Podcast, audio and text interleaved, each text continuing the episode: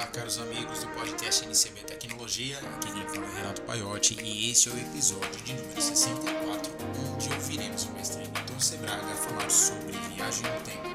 Mas antes, vamos ao que rolou de interessante nos bastidores da eletrônica desta semana. Você sabe o que é bom? Bom é Bill of Materials, ou lista de materiais. A Mauser disponibiliza a ferramenta BOM, que permite cotar e comprar a lista completa de materiais necessárias para o seu projeto de forma inteligente, rápida e procurando os produtos mais atuais que satisfazem as suas necessidades. Nos bastidores da eletrônica. Ok, então vamos agora falar sobre o que rolou de interessante essa semana aqui no Instituto Newton Sebraga.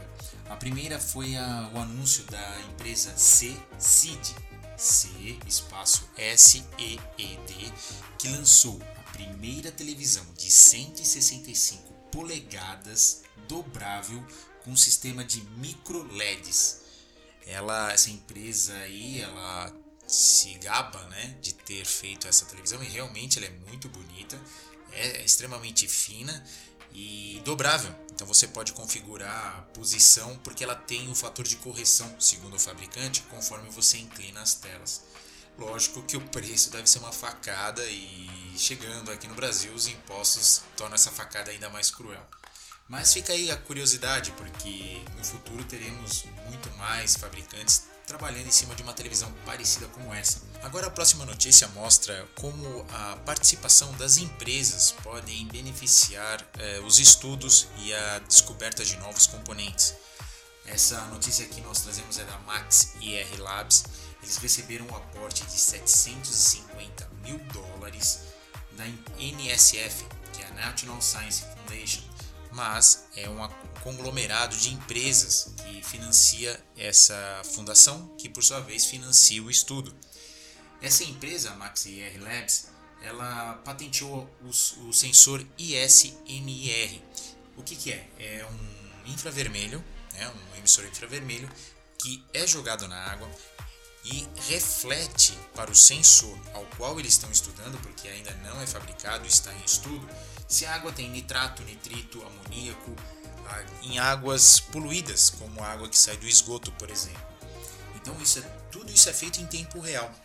Então é possível usar um tratamento específico para a água de forma correta e não tão cara, porque você pode jogar é, os componentes necessários para limpar aquela água de uma proporção correta, ao invés de deduzir o que tem lá dentro daquela água.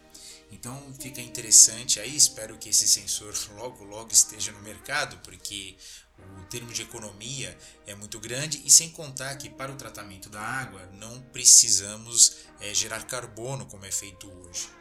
Então esse é um, um futuro que nos espera, espero que seja breve. E para finalizar, provavelmente você já deve ter visto os novos aparelhos celulares onde a câmera ela fica saltada por causa do zoom. Então, quando você precisa dar um zoom e a lente em si, é, não há espaço. Então, se você pega um aparelho de celular, você vê a protuberância que tem a câmera, né? E a Samsung, a parte de eletromecânica, acabou de anunciar um zoom ótico de 10 vezes para uma câmera que é dobrável no celular, aquela que você aperta, ela salta para fora, só que ela é extremamente fina. A empresa não deu detalhes, a empresa também não mostra muito, somente anuncia que provavelmente essa mini câmera para celulares ultra fina com um zoom ótico de 10 vezes é, estará nos próximos é, Samsungs. Então vamos esperar também mais esse novo lançamento. E agora nós vamos ouvir o mestre Newton Sebraga falar sobre viagem no tempo.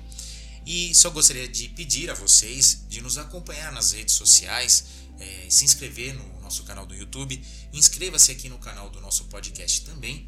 E lembrando que nós estamos com a edição número 2 da nossa revista lá no site, é, INCB Eletrônica, a revista que nós trazemos é, assuntos interessantes e artigos é, inovadores para você aprender eletrônica e ficar informado.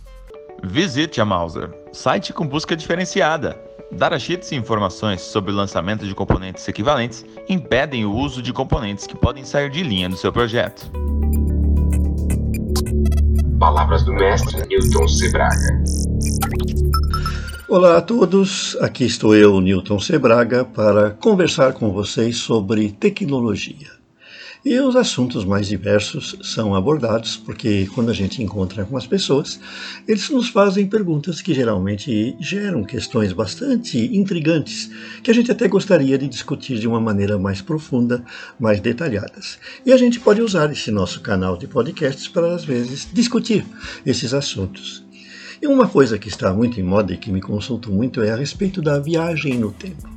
Será que com um conhecimento maior da física quântica, vai chegar um dia em que nós podemos viajar no tempo? Isso é um assunto extremamente controvertido, porque ele, ele envolve uma questão também de ética, uma questão de moral, e uma questão que a gente não sabe que consequências vai ter, que é a consequência político-social, certo? E até humana, né? Você já pensou? Se você conseguir viajar no tempo e matar seu bisavô lá no passado, você teoricamente não existia, não vai existir. Como é que a ciência eh, ela trata desse assunto? A física quântica é uma das ciências modernas mais intrigantes, porque ela mexe com a nossa lógica. Né? Dizem que para estudar física quântica o físico acaba até eventualmente eh, ficando biruta, né? porque ele não vai, ele vai ter conflitos de lógica extremamente eh, importantes e vai ter uma dificuldade muito grande em poder eh, trabalhar com o que a física ela fornece de informações e aquilo que ele conhece de lógica. É, os primeiros físicos, né, como Max Planck, o Heidelberg e outros, né, que trabalharam com a física quântica, eles tiveram sérios problemas existenciais, né?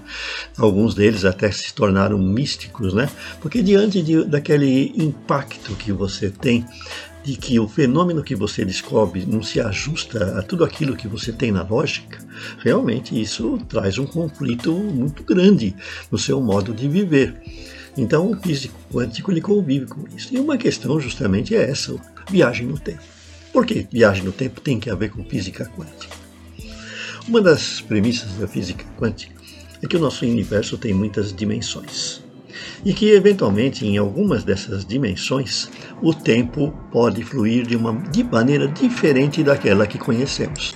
E essas propriedades, elas se manifestam naquelas partículas muito pequenas que existem no átomo, em que essas dimensões adicionais estão assim mais evidentes. Essas partículas, elas podem coexistir nessas dimensões que nós não coexistimos aqui no mundo de fora, no mundo tridimensional em que nós vivemos. Assim, as pesquisas mostram que lá no mundo, certo, das partículas, o mundo quântico, né, das pequenas partículas que existem nos átomos, é, o tempo pode fluir de maneira diferente. Pode fluir, por exemplo, ao contrário. Então já existem, por exemplo, uh, mostras de que você tem fenômenos quânticos de partículas em que a causa vem depois do efeito, mostrando que no mundo em que aquilo ocorreu o tempo está invertido. Certo? Para a partícula, a causa veio antes do efeito. Mas para nós observadores numa outra dimensão, ela inverteu. E os cientistas, é lógico, trabalham com essas ideias estranhas para tentar imaginar um jeito de fazer inicialmente as partículas viajarem no tempo. E já se conseguiu isso. Já se consegue, por exemplo, eh, enviar partículas de um lugar para outro, eh, ter essa eh, visão de um universo em que a causa vem depois do efeito e coisas bastante estranhas para nós que não estamos acostumados a raciocinar em cima disso. Né? E existem alguns princípios da física quântica que podem comprometer aquela ideia de que é possível viajar no passado, mas em outros casos também podem ajudar-nos a entendermos que isso na realidade é possível. Isso vem de algumas notícias recentes que nós tivemos na internet de pesquisadores de laboratórios do mundo, que existe um princípio da física que é aquele de que você, viajando no passado, se você eventualmente viajar no passado, você não pode interferir em acontecimentos que vão influenciar o futuro. Quer dizer, em outras palavras, você não pode mudar o curso da história. Você não pode voltar lá no passado e matar o seu bisavô. Por quê? A física quântica tem recursos inerentes que a gente não sabe muito bem, nem os cientistas que descobriram sabem exatamente como funcionam, que impedem que, se você um dia conseguir viajar para o passado, você não vai conseguir alterar o curso da escola, da história. Por exemplo, não adianta nada você ser um cara que descobriu um jeito de viajar ao passado e você vai querer voltar no passado para matar um ditador que existiu numa determinada época para evitar tudo de ruim que aconteceu depois.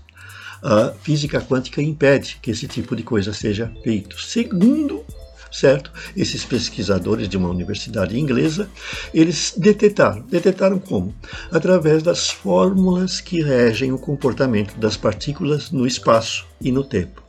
Então é muito interessante isso, né? Porque mostra que de repente a gente está conseguindo dominar um pouco mais a tecnologia quântica. A gente está vendo que certas coisas que são conflitantes na mente da gente, de repente elas podem ser contornadas. E eventualmente a física quântica um dia talvez possa Uh, não impedir que você volte no passado. Mas se você voltar ao passado, você vai ter que voltar como observador. Você não vai poder alterar nada, só olhar. Né? Porque se você tentar fazer algum tipo de alteração, você muda o curso da história e essa mudança de curso da história bagunça tudo. Porque você, por exemplo, se você matar o seu bisavô, você não vai estar aqui. Se você não vai estar aqui, você não vai estar lá. Se você não vai estar lá, você não pode, pode matar o seu avô, então, bisavô, né? Então vejam que são coisas extremamente conflitantes, né? Que para quem gosta, se você gosta desses assuntos complicantes e ainda não decidiu a sua carreira, que tal fazer um curso de física e se tornar um curso, um físico quântico, né? Se você é afeito a esses fenômenos, né? Não são paranormais, não, são fenômenos reais, certo? Que estão estudados ainda no mundo das partículas, naquele mundo muito pequenininho em que as partículas podem coexistir em espaços de muitas dimensões e em muitos desses espaços o tempo pode fluir de uma maneira diferente do nosso assunto extremamente interessante que voltaremos a falar em outra oportunidade. Até mais.